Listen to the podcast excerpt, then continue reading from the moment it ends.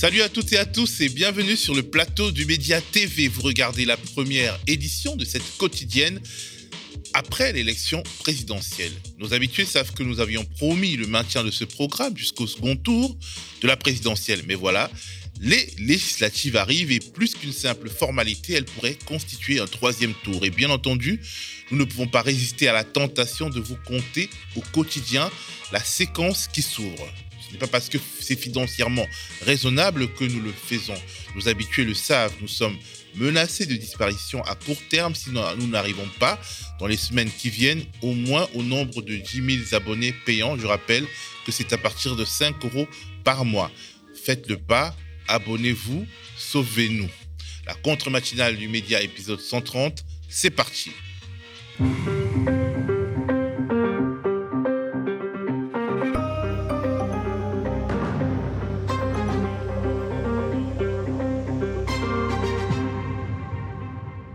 Au sommaire aujourd'hui, retour sur le second tour de la présidentielle, mais surtout prospective sur les intrigues et les batailles à venir avec le premier gouvernement de Macron, saison 2 un gouvernement structurellement provisoire puisque les macronistes devront attendre les législatives des 12 et 19 juin pour savoir s'ils ont de nouveau une majorité pour gouverner.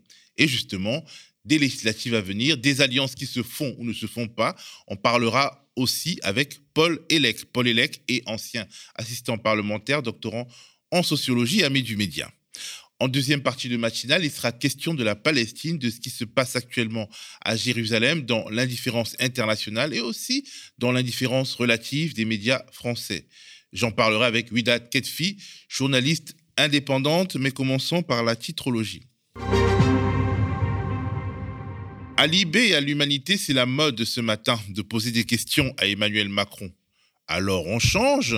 demande Libé. Changer quoi? De ligne, mon capitaine le quotidien de centre-gauche qui considère que Macron est sous pression.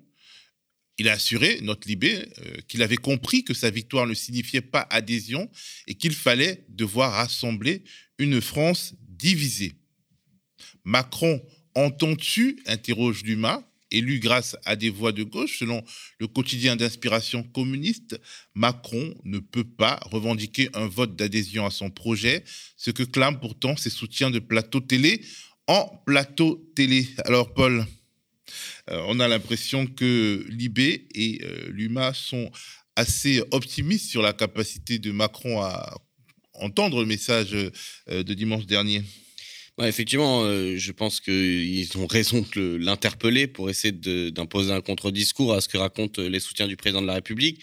Maintenant, ce qui est évident, c'est que c'est euh, une participation importante du bloc populaire qui s'était rassemblé autour de Jean-Luc Mélenchon qui fait basculer l'élection. Si on fait des petits calculs, au final, euh, l'écart entre euh, Marine Le Pen et Emmanuel Macron était de 10 millions de voix en 2017. Là, on n'est plus qu'à 5. Et si on regarde, bah, il y a 4, 4,5 millions de voix au minimum qui viennent à la fois des électeurs de Jean-Luc Mélenchon, euh, de Jadot, euh, de Roussel, euh, de Hidalgo. Donc finalement, heureusement que cette partie du, du de la gauche a voté Macron parce que voilà, soulagement amer, mais au moins Marine Le Pen n'a pas gagné. Donc après, est-ce que Macron va l'entendre? Ça, je n'y crois pas. Parce, que, quelque part aussi, les électeurs de Valérie Pécresse ont plus voté pour Marine Le Pen que pour Emmanuel, enfin que, que, la moyenne des, des, électeurs, euh, disons, qui, n'étaient pas naturellement d'extrême droite. Oui, mais bon, les électeurs de Valérie Pécresse ne sont pas nombreux, c'est ça le problème. par ailleurs, enfin, ça explique bien encore hein, les, les, fractures qu'il existe à l'intérieur de l'espace de droite, entre ce qu'on a appelé soi-disant la droite républicaine, mais qui a plus beaucoup de choses très républicaines chez elle. Mais Ouais, je pense que. En fait, le problème, c'est que Macron se sent légitime à agir de toute manière. Moi, c'était mon pari, hein, je l'avais dit la semaine dernière. Je pense que qu'il ait fait 60 ou 51, euh, il n'aurait pas changé de cap. Il, euh, il a annoncé la couleur tout de suite, ils l'ont dit tout de suite. Et donc, du coup, bon, il est nécessaire, à mon avis, de rappeler ça, de, de, de, le, rappeler. Maintenant, euh, oui, c'était un piège ce deuxième tour, un piège euh, tactique, mais ça veut bien dire quelque chose de la crise politique, en fait. C'est-à-dire qu'en gros, la classe dirigeante arrive à se maintenir uniquement grâce à un vote tactique d'une partie d'un bloc populaire qui est en sécession politique avec elle. Alors on continue euh, la revue des unes, réduire les fractures, titre à la une le quotidien catholique La Croix. Selon La Croix, les deux tours de l'élection présidentielle ont montré une France traversée par des clivages profonds, mais Emmanuel Macron demeure flou sur sa méthode pour les surmonter. Remaniement majorité, ce que prépare Macron, titre Le Figaro, le quotidien de la droite traditionnelle. Un Macron qui a peine réélu et en campagne pour garder sa majorité. Et c'est à cette aune qu'il faudra juger tous ses actes, notamment la nomination à venir d'un ou d'une Premier ministre.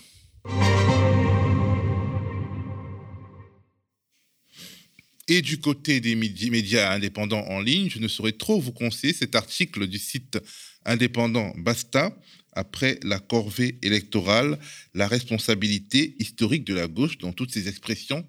Écrit Basta. Emmanuel Macron a été réélu en partie grâce à l'électorat de gauche par devoir antifasciste.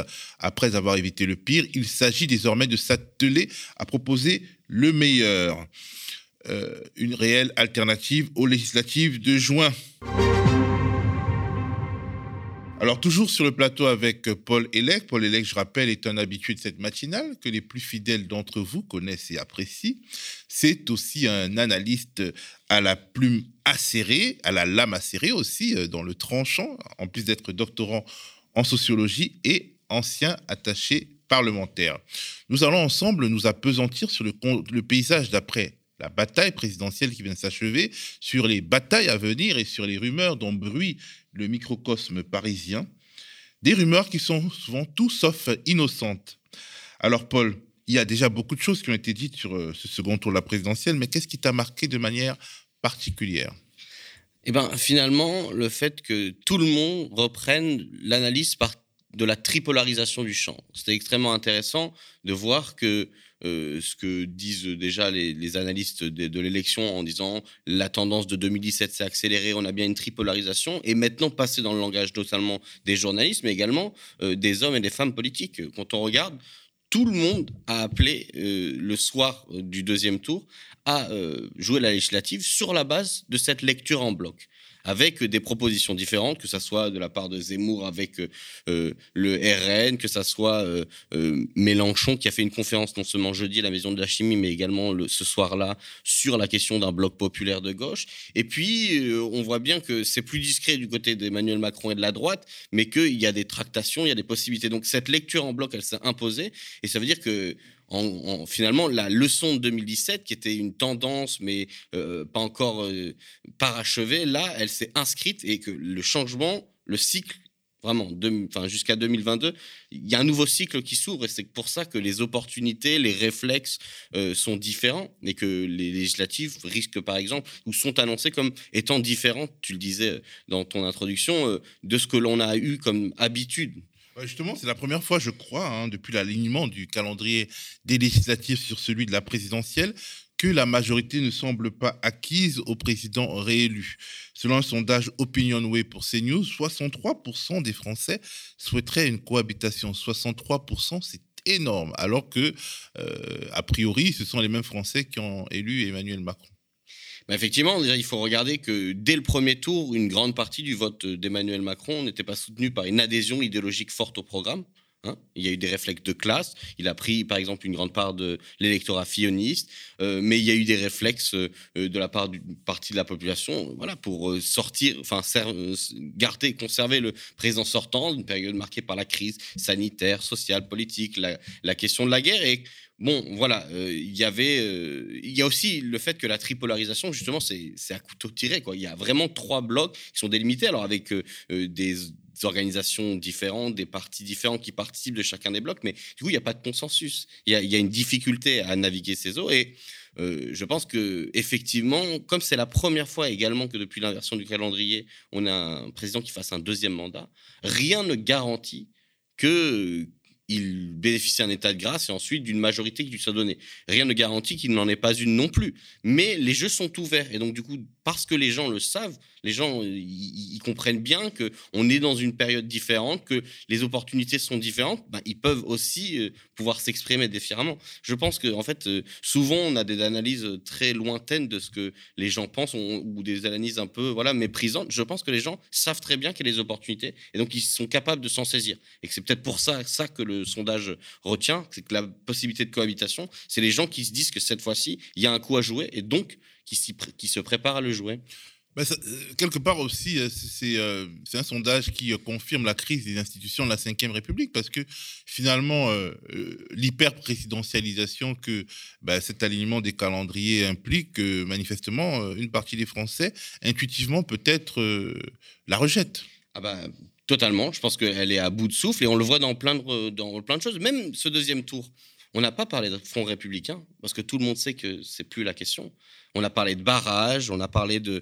D'ailleurs, dans les raisons de l'abstention, euh, une des deux, la deuxième raison la plus forte dans l'abstention chez les électeurs euh, de gauche, notamment, c'était de dire euh, j'en ai marre d'aller faire barrage. Mais donc, du coup, on voit bien que c'était une question tactique. C'est on a trois blocs, il y en a un le bloc populaire de gauche, disons le bloc éco-socialiste pour aller vite, qui a dit ben, on va tactiquement voter Macron, mais absolument sans accord. Ce qui n'était pas forcément le cas des, enfin, des fronts républicains par le passé, où il y avait des nuances entre un bloc autour du PS, enfin, le, le, PS face à, la droite, ou là, on était vraiment dans un vote extrêmement tactique parce que l'extrême droite, pour beaucoup à gauche, c'est encore quelque chose d'inadmissible pour une majorité d'ailleurs, et qu'il euh, y a des gens qui sont allés se protéger en votant en se disant ça sera toujours moins pire, même si c'est pas un raisonnement qui est satisfaisant. Et donc, oui, le Front républicain est tombé, la Ve République semble à bout de souffle. C'est pour ça que cette question de majorité, on le voit, elle, est, la cohabitation, imposer une cohabitation, c'est quand même un coup politique un peu,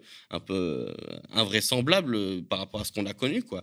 Donc, euh, oui, les, on sent que c'est ce que je disais à l'heure, c'est la fin d'un cycle. Le problème, c'est que les institutions, elles sont encore les mêmes. Donc, euh, on, à mon avis, c'est plutôt l'approfondissement de la crise politique l'approfondissement d'une logique où ben, les partis traditionnels, encore une fois, on en a parlé la semaine dernière, c'est le PS qui s'était effondré dès 2017 et qui là est confirmé dans son échec. Mais maintenant, c'est aussi le coup de les républicains. Et qu'est-ce que vont faire les républicains? Est-ce qu'ils vont avoir un cycle? Donc, la Ve République tombe. En tout cas, les, réflexes, euh, les réflexes politiques, les pratiques politiques changent. Qu'est-ce que ça va donner Tout est à faire? Alors, il y a un autre sondage hein, qui fait le buzz.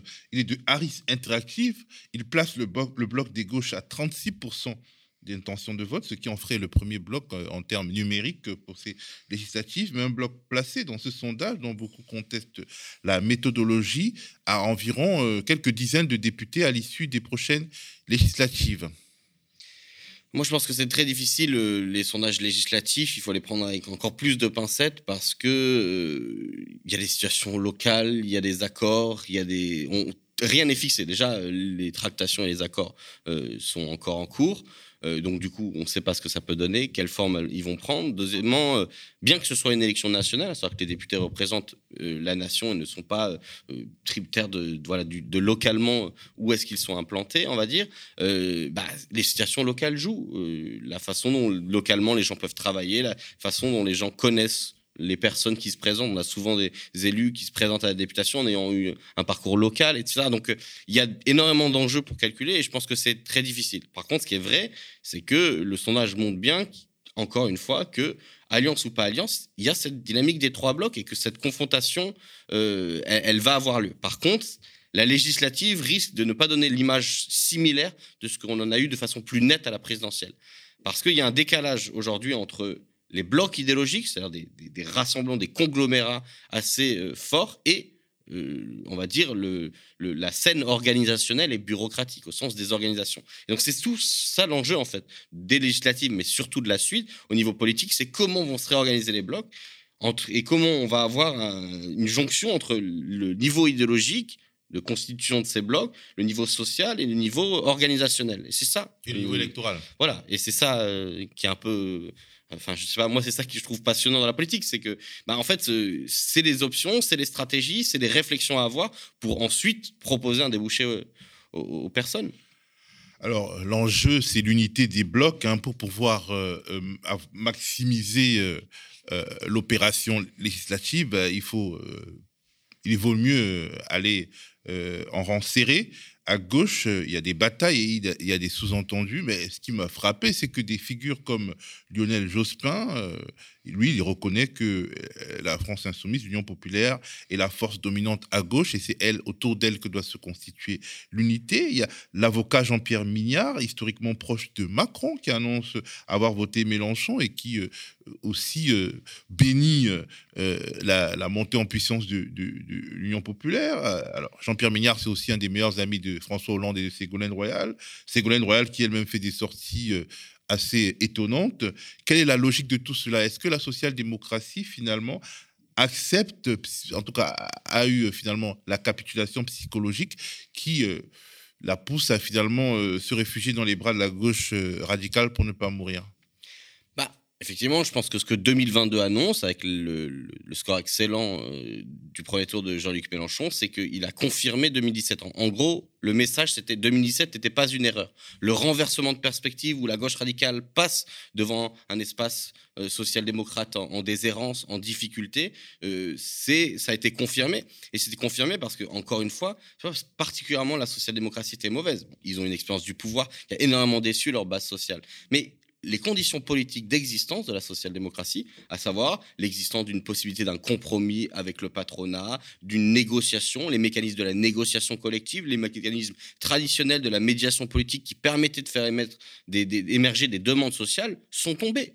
Parce qu'en face, il y a une radicalité extrêmement puissante de la classe dirigeante, du patronat, et c'est de Hollande sous Macron, on les a tous. Bon, Sarkozy déjà aussi, mais dire, euh, les crédits d'impôt, les réductions euh, de, cotisations aux entreprises, c'est ce que disait Mélenchon pendant la campagne et d'autres, euh, Philippe Poutou, ils se sont gavés. Donc euh, bah, voilà, qu'est-ce qui se passe? Ce renversement-là, il se fait aussi une, renversement, on va dire, de, base sociale.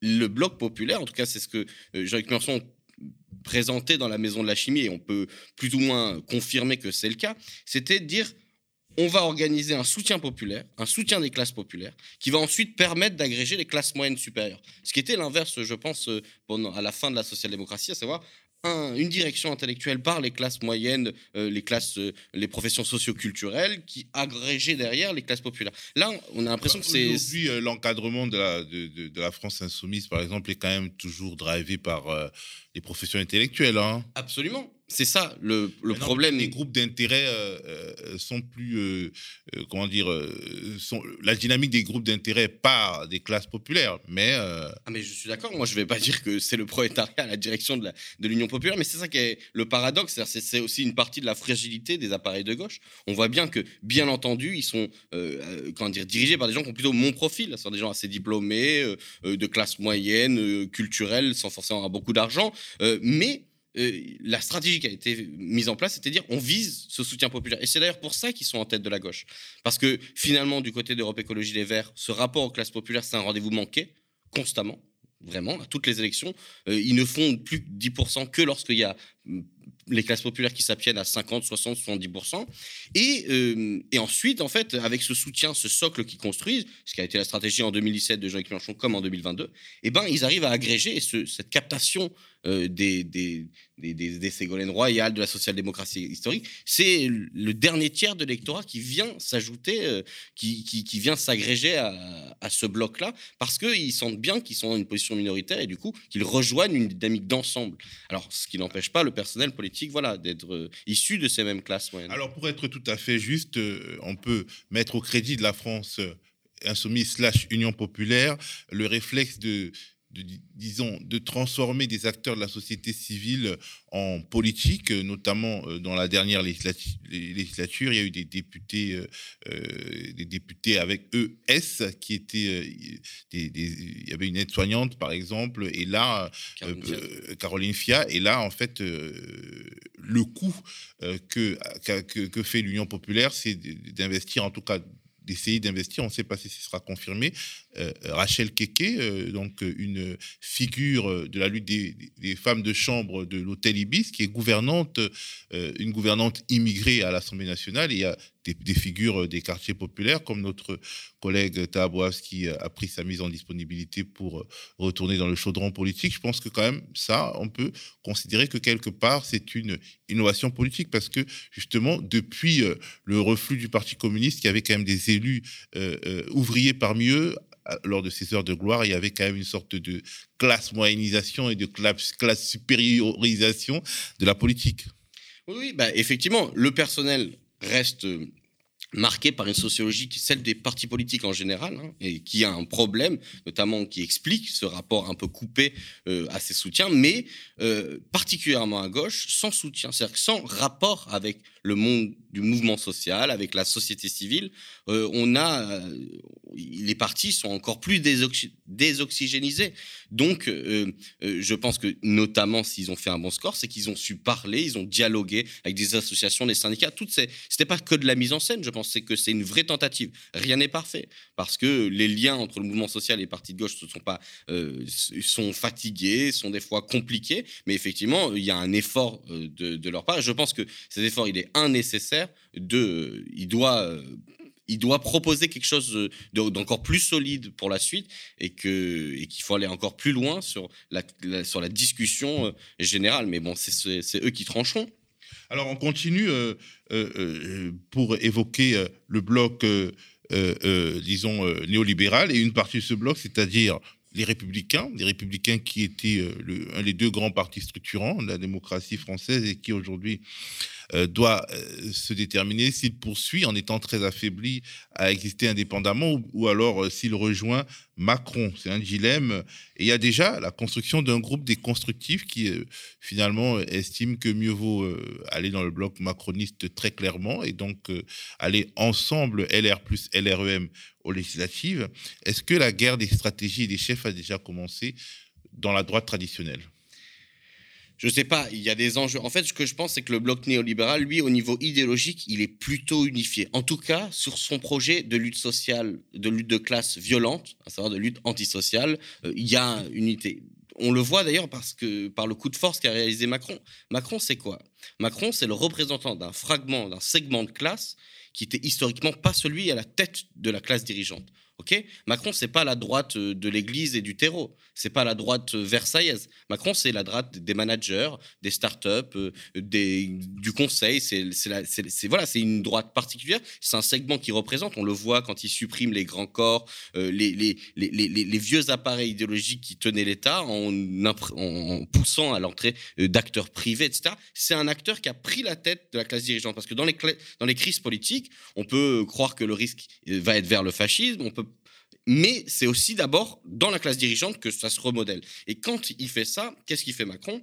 Il euh, permet l'unification du personnel politique. On l'avait vu en 2017, il y a des gens du PS qui le rejoignent et des gens de droite. Et là, c'est pareil, il, a recommencé. Il a repris des prises de guerre, des Eric Woerth par-ci. Euh, euh. et donc, du coup, idéologiquement parlant, en tout cas au niveau de la lutte de classe du projet néolibéral, comme tu le disais, il a une unité, mais il doit payer le coût de ce que voilà de cette espèce d'unification du personnel politique euh, que Gramsci appelle le transformisme, c'est-à-dire des, partis qui étaient opposés historiquement, maintenant il y a les personnels des mêmes partis. Et tous ces personnels, toutes ces sédimentations, c'est-à-dire les anciens représentants des segments de classe euh, traditionnels de la bourgeoisie, euh, plus ces nouveaux personnels de Barbara Pompili à Eric Woerth, il y a quand même voilà une histoire différente. Et eh ben ils ont des appareils différents.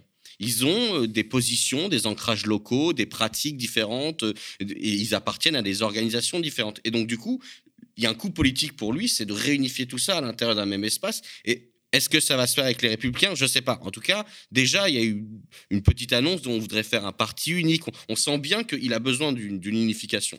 Donc, idéologiquement. C'est la grosse coalition à l'allemande. Bah, c'est ça. Sauf que en France, comme on n'a pas trop non plus la pratique de la coalition, euh, euh, sauf techniquement, euh, je pense qu'il va y avoir une volonté d'hégémonie. Mais est-ce que c'est possible tout de suite? Je ne sais pas. Je pense que c'est à terme son travail. Il a fait une translation de son électorat pendant ce quinquennat-là. Maintenant, s'il veut vraiment s'imposer comme le chef de la droite néolibérale de ce bloc-là, il va falloir qu'il petit à petit, il compose. il y a Nicolas Sarkozy en, embuscade.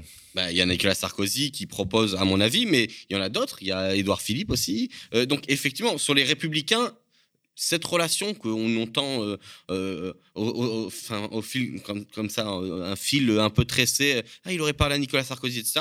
Certainement qu'elle doit porter politiquement des fruits. Donc, euh, il s'appelle, je suis sûr, il y a des, le canard parlait de tractation sur une partie des républicains. La recomposition de la droite va être violente parce que ceux qui partiront pas avec la République en marche, euh, qui seront-ils? Est-ce qu'il va y avoir des efforts à l'intérieur du parti, les Républicains, pour, euh, pour s'autonomiser? Est-ce que c'est le cas, par exemple, d'un Eric Ciotti qui avait dit euh, Moi, je voterai pas Macron au second tour. Est-ce qu'il va vouloir reprendre le parti et former d'autres blocs? C'est compliqué. Ou alors, il va rejoindre le bloc d'extrême droite avec Marine Le Pen et Éric Zemmour. Bah, C'est là où c'est difficile, c'est que le bloc d'extrême droite, lui, il a un conflit idéologique qui, qui existe. C'est-à-dire qu'il y a vraiment deux lignes. Il y a la ligne Union de la droite, qui est portée par Éric Zemmour et les partisans qui le rejoignent, qui, eux, attendent que ça. Ils veulent des républicains, euh, ils veulent des, des comment dire, et ils veulent une alliance en fait les républicains euh, plus reconquête plus le rassemblement national pour la France etc exactement et euh, d'ailleurs euh, c'était leur projet dès le départ et d'ailleurs l'électorat d'Éric Zemmour c'est exactement cette passerelle là c'est-à-dire socialement parlant, si on regarde l'espace électoral de Zemmour, c'est entre les Républicains et le RN. En gros, il prend les franges euh, les plus euh, populaires du RN, euh, du, pardon, du, des Républicains et les franges supérieures du FN. Et donc, il est la passerelle totale. Les franges les plus populaires des Républicains? Enfin, En gros, il a des électeurs de droite traditionnels qui pouvaient voter pour les Républicains, qui ont voté pour lui, et parmi les classes supérieurs qui pouvaient voter RN, qui sont moins nombreuses, il leur prend, euh, il leur prend euh, voilà, des, des, parts du marché électoral, si on ose s'exprimer ainsi. Et donc, du coup, il est vraiment la passerelle. Euh, et, cette, et de l'autre côté, il y a le ni droite ni gauche, Union patriotique du RN qui est proposé par Marine Le Pen et, le, et, et son parti. Et c'est un conflit qui, en plus, d'ailleurs, à mon avis, est lié à une, fracture de classe à l'intérieur. On a bien vu que euh, bah, Cannes, Nice a voté Éric Zemmour, le 16e arrondissement a voté Éric Zemmour. C'est pas la même chose que le les Hauts-de-France, euh, que une partie de la base très populaire de Marine Le Pen. Et donc que ces stratégies, elles sont différentes parce que, en gros, euh, donc bien sûr que ce conflit à l'intérieur de l'espace du bloc, on va dire national identitaire, va jouer sur la recomposition de la droite, en savoir qu'est-ce qu'elle peut gober. Pour l'instant, cela dit, le RN est largement hégémonique parce qu'il a fait la preuve que Éric Zemmour euh, n'a pas réussi à s'imposer à sa place. Il a fait la preuve qu'il était capable de tenir malgré la fuite de ses cadres, malgré euh, la situation financière du parti. Et à mon avis, aux législatives, vu qu'ils ont déjà annoncé qu'ils refusaient pour l'instant toute discussion avec euh, le parti d'Éric Zemmour, il y a peu de chances qu'ils ne tentent autre chose qu'une option hégémonique pour justement mettre dehors cette nouvelle ligne euh, union des droites. Mais il faut pas, euh, tout est encore possible. Alors, euh, avant législative, le gouvernement 1 de Macron saison 2 doit être mis en place et des noms de premiers ministres sortent fuite dans la presse comme des ballons d'essai. J'ai retenu deux noms, Arnaud Montebourg et Elisabeth Borne. Alors, je pense que Arnaud Montebourg, c'est très très improbable, mais bon, c'est sorti euh, sur le site internet du magazine Entreprendre. Et Elisabeth Borne, c'est un peu plus euh, euh, dans, ce qu'on pourrait attendre. Il y, avait aussi le nom de Christine Lagarde qui était évoqué, mais qui l'est moins, parce que manifestement, Emmanuel Macron veut briser le bloc de gauche, on peut dire, qui est en train de naître. Alors euh, sur euh, Montebourg, euh, je pense que c'est pas un personnage qui est loin d'être un opportuniste, mais là, je pense que ça sera pas le cas. D'autant plus que il me semble que son mouvement a appelé à, rejoindre l'Union populaire prochainement pour la bataille législative, etc. Donc je pense que ça, c'est un nom un peu saugrenu qui a été lancé comme c'est un article d'ailleurs qui est pas du tout sourcé. C'est, on nous dit que, mais aucune source, aucune idée de qui discute de ça. Sur Elisabeth Borne, effectivement, je, en fait, je pense que Emmanuel Macron, même s'il amène vers lui du personnel politique, euh, il a un cercle de proches et il n'arrive pas non plus à l'agrandir énormément. On l'avait vu dans les derniers remaniements. Il y, avait un moment où on se disait, mais il va aller piocher où? Donc, euh, donc peut-être qu'Elisabeth Borne représente son premier cercle et que ce serait un signe. Je sais pas. Moi, je me dis que la surprise, elle pourrait venir d'ailleurs parce qu'il avait dit à un moment dans un meeting, je crois que c'était à Marseille, dans son meeting, il a dit qu'il nommerait un, un, ou une ministre de la planification écologiste pour, pour donner un signal. Et sur ça, il a du personnel qui est venu anciennement d'Europe Écologie Les Verts, que ce soit Barbara Pompili, c'était De Rugy avant, même si là, il a dit qu'il arrêtait la politique. Donc là, il pourrait faire un coup symbolique pour voilà, pour dire euh, je suis encore. Euh, en ayant de nouveaux constructifs venus de ELV, peut-être ceux qui étaient encore, qui sont encore aujourd'hui avec Yannick Jadot. Ah bah, je sais pas, peut-être. Euh, mais en tout cas, voilà, il, a, il pourrait faire un coup politique. Ce qui est vrai, c'est qu'il est beaucoup moins ancré à gauche qu'il l'était en 2017 quand il commence son quinquennat. Et donc symboliquement, s'il nomme quelqu'un qui est historiquement issu de la gauche, tout en menant sa politique vraiment recentrée sur un ancrage social à droite, bah, ce serait symboliquement de sa part bien joué tactiquement quoi. Maintenant, je, encore une fois, je sais, c'est difficile à voir. Euh, euh, qu'est-ce qui, quel est le, meilleur choix pour lui Je j'ai aucune idée de voilà. Par contre, que ça soit Christine Lagarde ou Elisabeth Borne, etc., ça veut dire quand même que quand il dit ça ne sera pas la continuité du quinquennat, ce n'est pas vrai quoi parce qu'on sait bien qui sont ces personnes. Elles ont mené les mêmes politiques. Christine Lagarde, quand même, au FMI, euh, euh, enfin, c'est l'alignement néolibéral parfait. Elisabeth Borne est ministre du Travail. C'est ça. Alors, euh, ministre du Travail sous Macron, c'est pas non plus le Père Noël ah bah, tous les jours. Hein. Ça, c'est sûr. C'est une DRH avec une Kalachnikov, en fait. Merci beaucoup, euh, Paul Elec. Place désormais à la deuxième partie de cette matinale avec la journaliste indépendante Widat Ketfi qui va venir nous parler de ce qui se passe actuellement en Palestine, d'où nous viennent souvent via les réseaux sociaux des images de nouvelles violences. Que se passe-t-il exactement, surtout dans cette période de Ramadan? On en parle avec Widat Ketfi, mais regardons d'abord euh, quelques images qui témoignent de la gravité de la situation.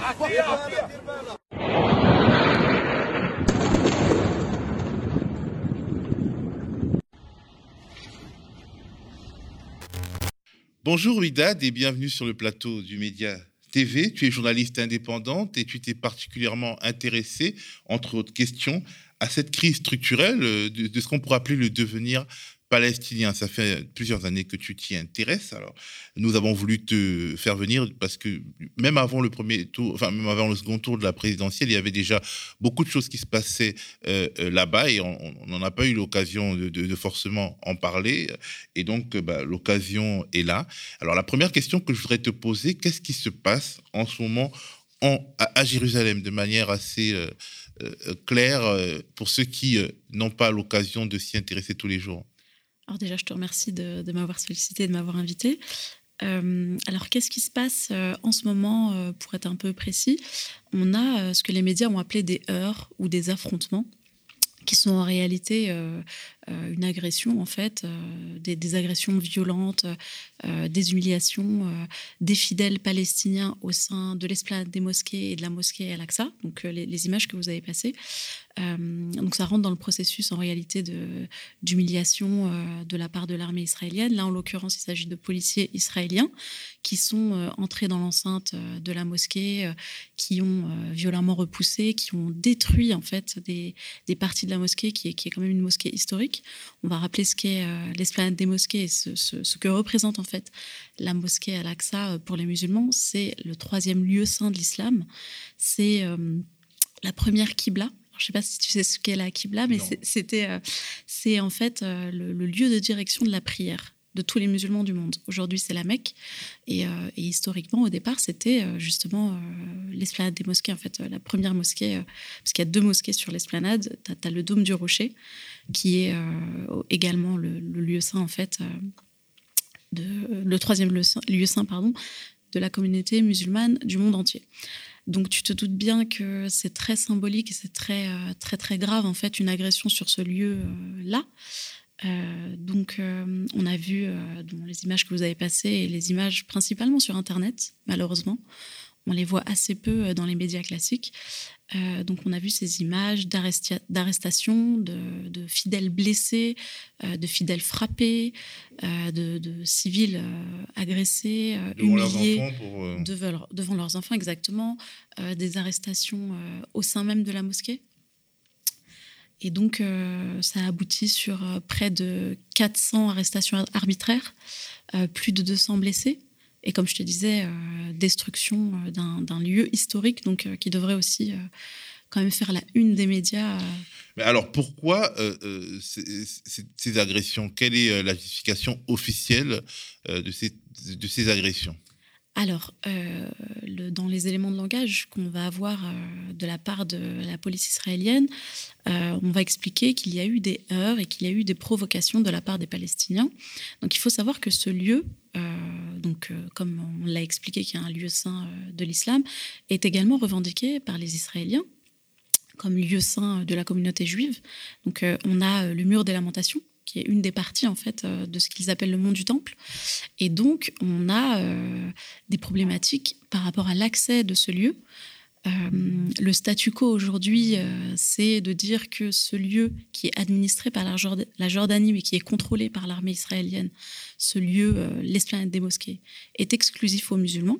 Donc, un représentant israélien l'a répété hier en disant on ne va pas revenir sur ce, statu quo, mais il est aussi revendiqué par, par des Israéliens qui aimeraient pouvoir également prier au-delà en fait du, mur des lamentations. Donc ce qui se passe en réalité, c'est euh, on sait que ce lieu c'est euh, une poudrière en fait. Euh, que lorsqu'il est attaqué par l'armée israélienne, il est défendu par les Palestiniens.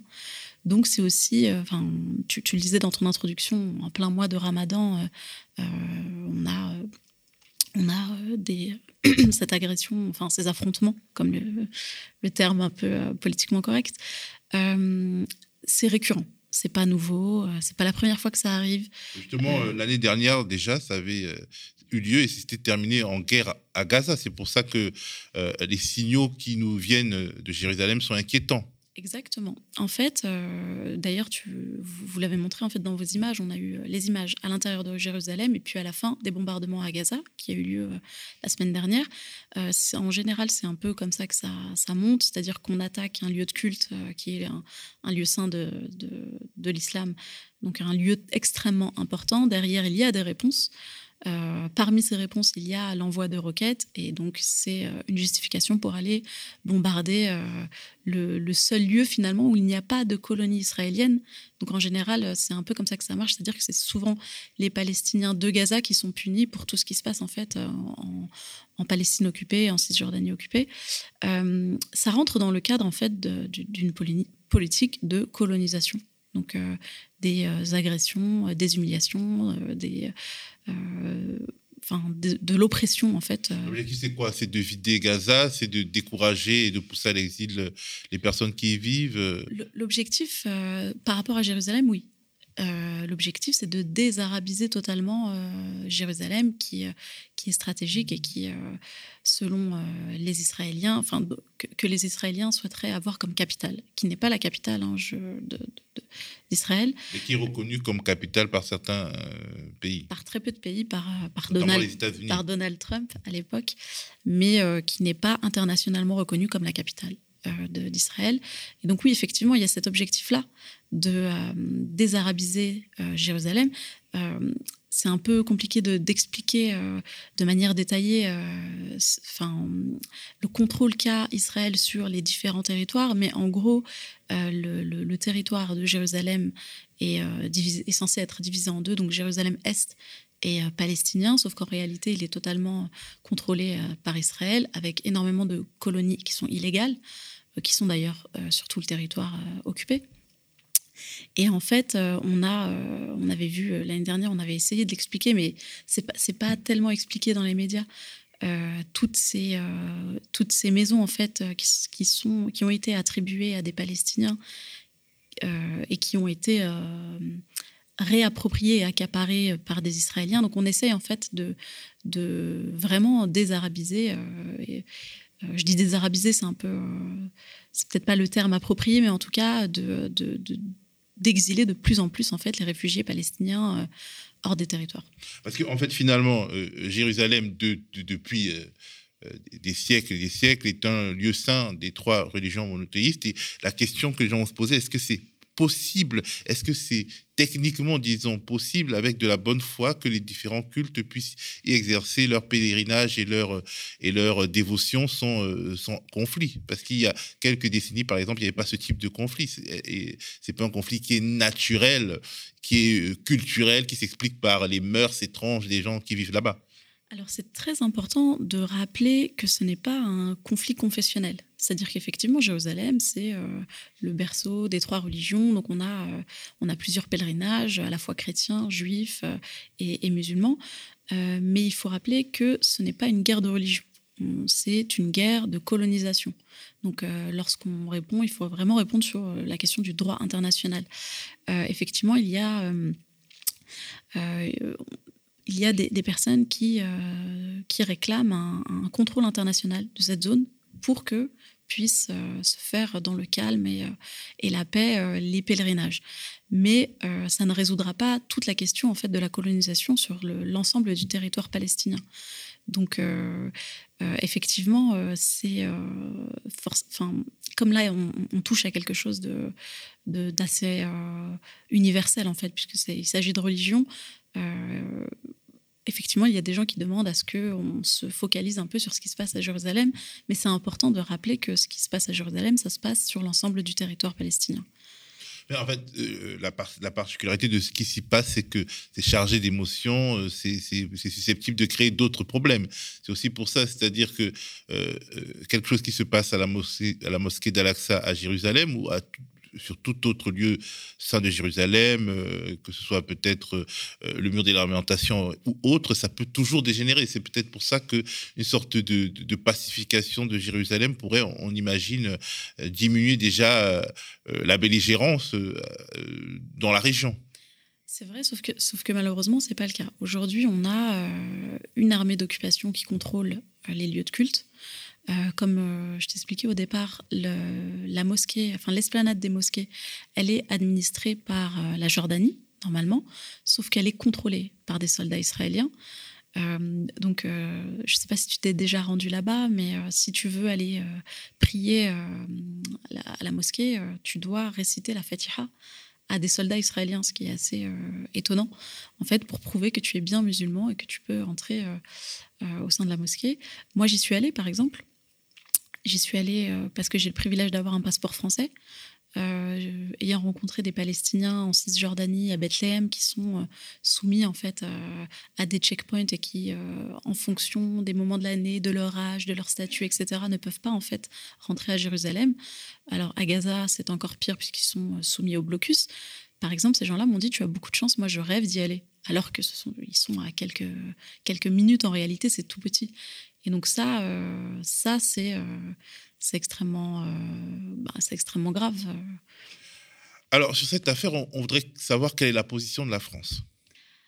Alors sur cette affaire, la position de la France, elle est, bah, elle est très, très neutre.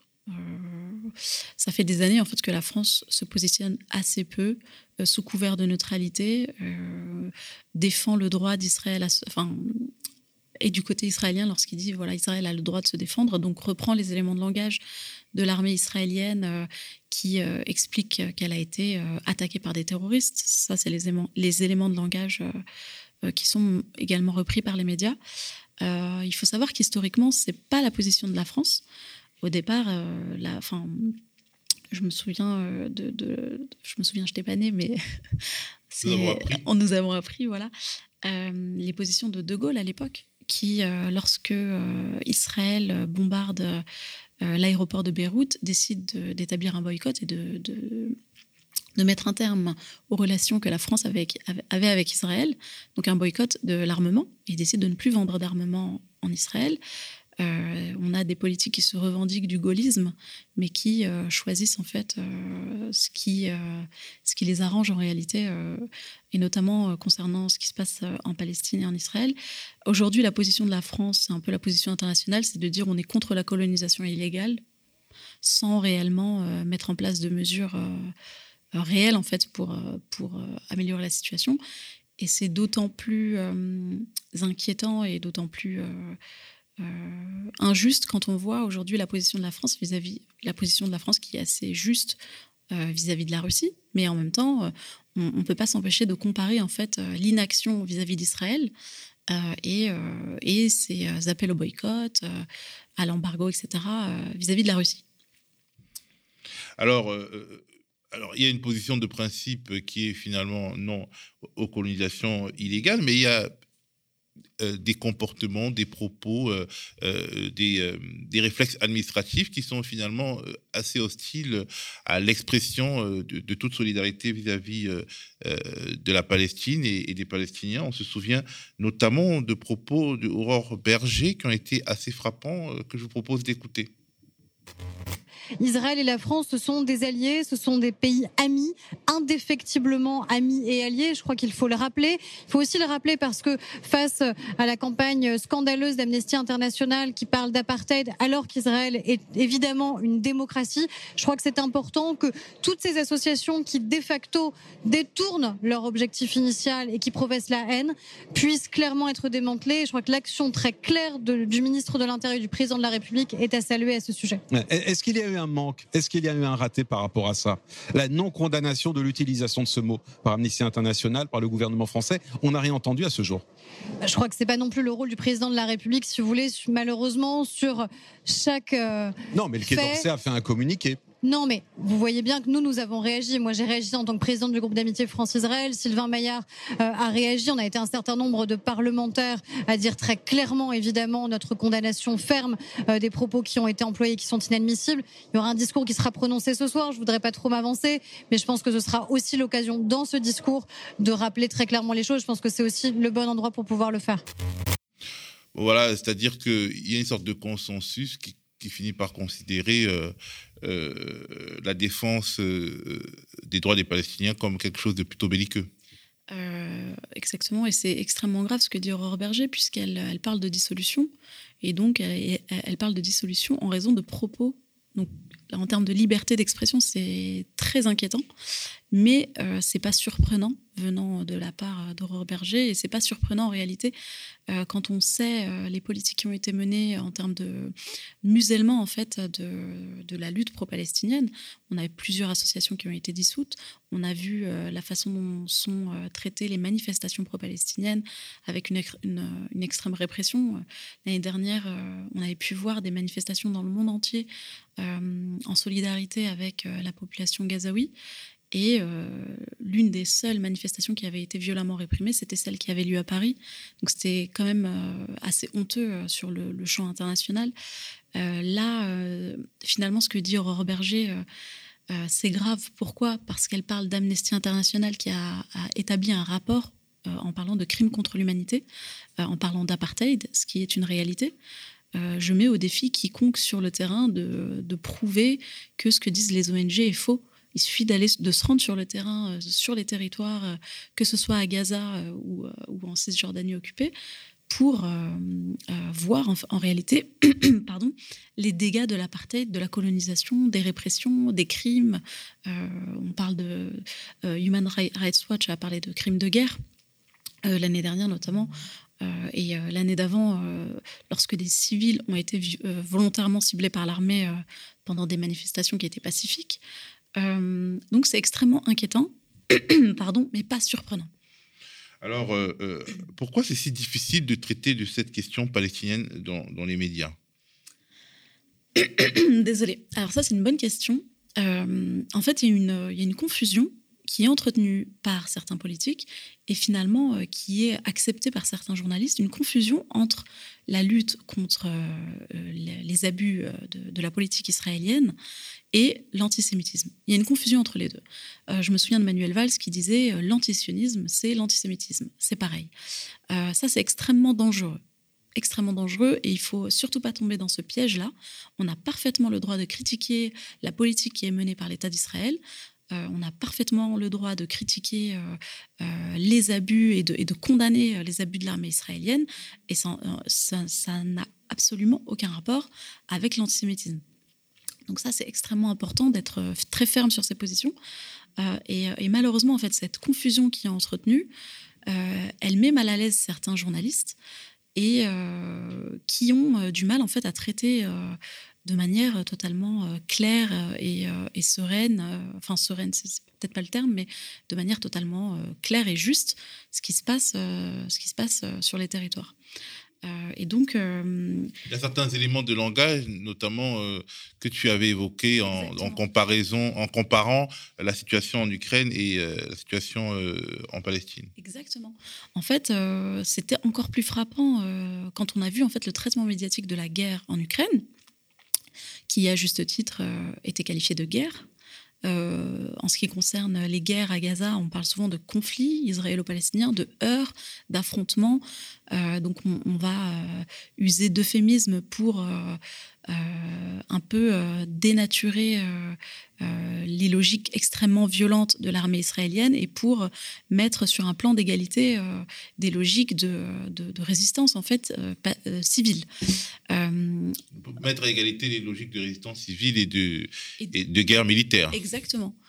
et là, on le voit, par exemple, je, prends un, un article, par exemple, de France 24 euh, sur euh, ce qui s'est passé euh, sur l'esplanade des mosquées. Donc, on parle de heurts, on parle de rétablir l'ordre de la part des forces israéliennes. on parle de, mouvements islamistes armés qui ont fait une procession. Donc on va, on va euh, employer une terminologie extrêmement négative et violente vis-à-vis de la résistance euh, palestinienne, ce qui n'est pas le cas vis-à-vis de la résistance armée ukrainienne, par exemple. Ça, c'était oh, très intéressant. Armée ukrainienne, il n'y a pas que des perdreaux de l'année dedans. Non, euh, en, tout cas, ce qui est, ce qui est intéressant de voir dans le traitement juste dans la terminologie qui est employée par les journalistes, on n'a pas de problème à revendiquer justement euh, le droit euh, de la résistance armée ukrainienne. Euh, on a une héroïsation de la résistance, armée ukrainienne. Moi, je n'ai jamais vu ça en ce qui concerne la résistance palestinienne, pour le coup.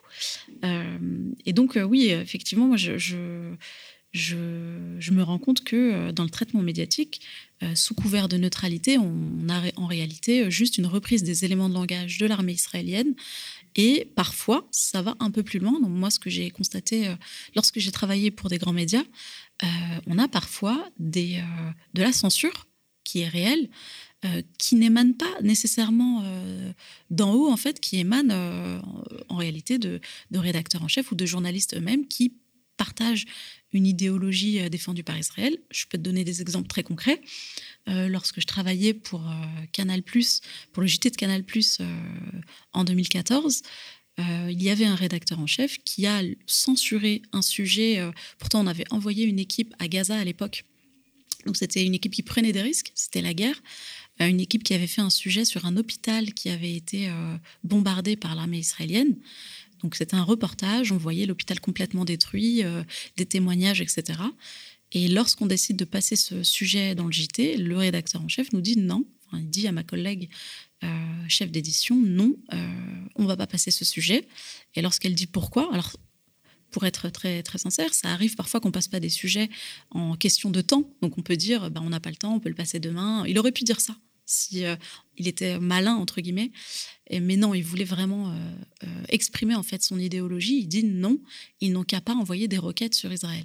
Et ça, quand on est rédacteur en chef, soi-disant impartial et neutre, on peut pas décider de censurer un sujet au prétexte que des gens ont envoyé des roquettes. Enfin, je veux dire, c'est pas hum, c'est pas un, argument euh, Ils sont pas les victimes qui ont envoyé des, roquettes. Non, non, en plus. Mais ce que je veux dire, c'est qu'il le dit, euh, il le dit de manière euh, totalement euh, normale. et à l'époque, en fait, ça m'avait tellement offusqué. J'avais écrit un article pour le Bondi Blog, puisque j'écrivais aussi à l'époque pour le Bondi Blog, en dénonçant en fait cette, cette censure et cette, et cette réaction qui est extrêmement grave. Alors donc euh, est-ce qu'il euh, y a quand même des, lieux de liberté, des possibilités où l'espace se restreint. Est-ce qu'on peut encore parler de la Palestine en France? Alors, on peut et on doit, euh, mais il faut être extrêmement vigilant sur les restrictions de liberté d'expression, puisqu'elles sont de plus en plus importantes en ce qui concerne justement ce, sujet-là. On le voit notamment avec les tentatives d'interdiction de l'appel au boycott des produits israéliens. Alors là, on a vu que l'appel au boycott des produits russes, des artistes russes, euh, euh, était autorisé en, France. Donc, euh, il faut revendiquer ce droit. On a le droit d'appeler au boycott de produits israéliens. puisque on a, on a des groupes qui, qui expliquent que c'est également aussi par le boycott qu'on va réussir à, à, équilibrer au moins le rapport de force internationale. Exactement. À pousser à la négociation. C'était à peu près la logique à l'époque de l'apartheid dans l'Afrique du Sud. Complètement. C'est inspiré, euh, c'est complètement inspiré en fait euh, de, des logiques de lutte contre l'apartheid en Afrique du Sud. Et, euh, et du coup, ce qui est inquiétant, c'est qu'on voit ces logiques de restriction, restriction, restriction pardon, de la liberté d'expression en ce qui concerne ce sujet-là, cette thématique-là. on le voit avec les dissolutions de, de certains certaines organisations pro-palestiniennes, euh, la répression de certaines manifestations, mais également euh, en ce qui concerne, on en avait parlé dans une émission avec, avec Nadia Lazouni sur le média, en ce qui concerne par exemple la charte des imams, ça, ça, ça a été très peu relevé, mais c'est extrêmement grave. On stipule dans la charte des imams qu'il est interdit de euh, traiter d'actualité étrangère. Et par actualité étrangère, on fait surtout référence à ce qui se passe en Palestine. Et on a, euh, par exemple, euh, une mosquée, la mosquée de Pessac, vers Bordeaux, qui, où on a reproché en fait de partager des sujets d'actualité sur la Palestine. Et ça, c'est extrêmement inquiétant en matière de liberté d'expression. Donc on essaye en fait de museler toute forme de communication autour de ce qui se passe en Palestine euh, et, donc, euh, oui, on a le droit de parler de ce qui se passe en Palestine pour répondre à ta question. Et on a, finalement, on en a le devoir. Mais euh, malheureusement, ça se fait de moins en moins. enfin, quand je dis publiquement, dans des médias classiques, par des élus officiels, entre guillemets, et ça se fait un peu plus ben, sur les réseaux sociaux ou sur le média aujourd'hui. Merci beaucoup, Widat, pour cet éclairage. Ça y est, la contre-matinale du média s'est terminée pour aujourd'hui, pour lui permettre de vivre après le direct, notamment parce que nous avons l'impression d'avoir affaire à une sorte de shadow banning, c'est-à-dire d'invisibilisation de, YouTube ces derniers temps. C'est important de mettre des petits pouces bleus. Abonnez-vous euh, à la page YouTube, activez la clochette. N'oubliez pas, nous avons besoin de compter au plus vite 10 000 abonnés, sinon nous mourrons. Euh, pour vous abonner, allez sur le mediatv.fr slash soutien. Et ce soir, ne ratez pas l'instant Porsche. La prochaine contre-matinale, c'est demain matin avec ma collègue Nadia Lazouni. Même studio, même équipe, même heure. À plus.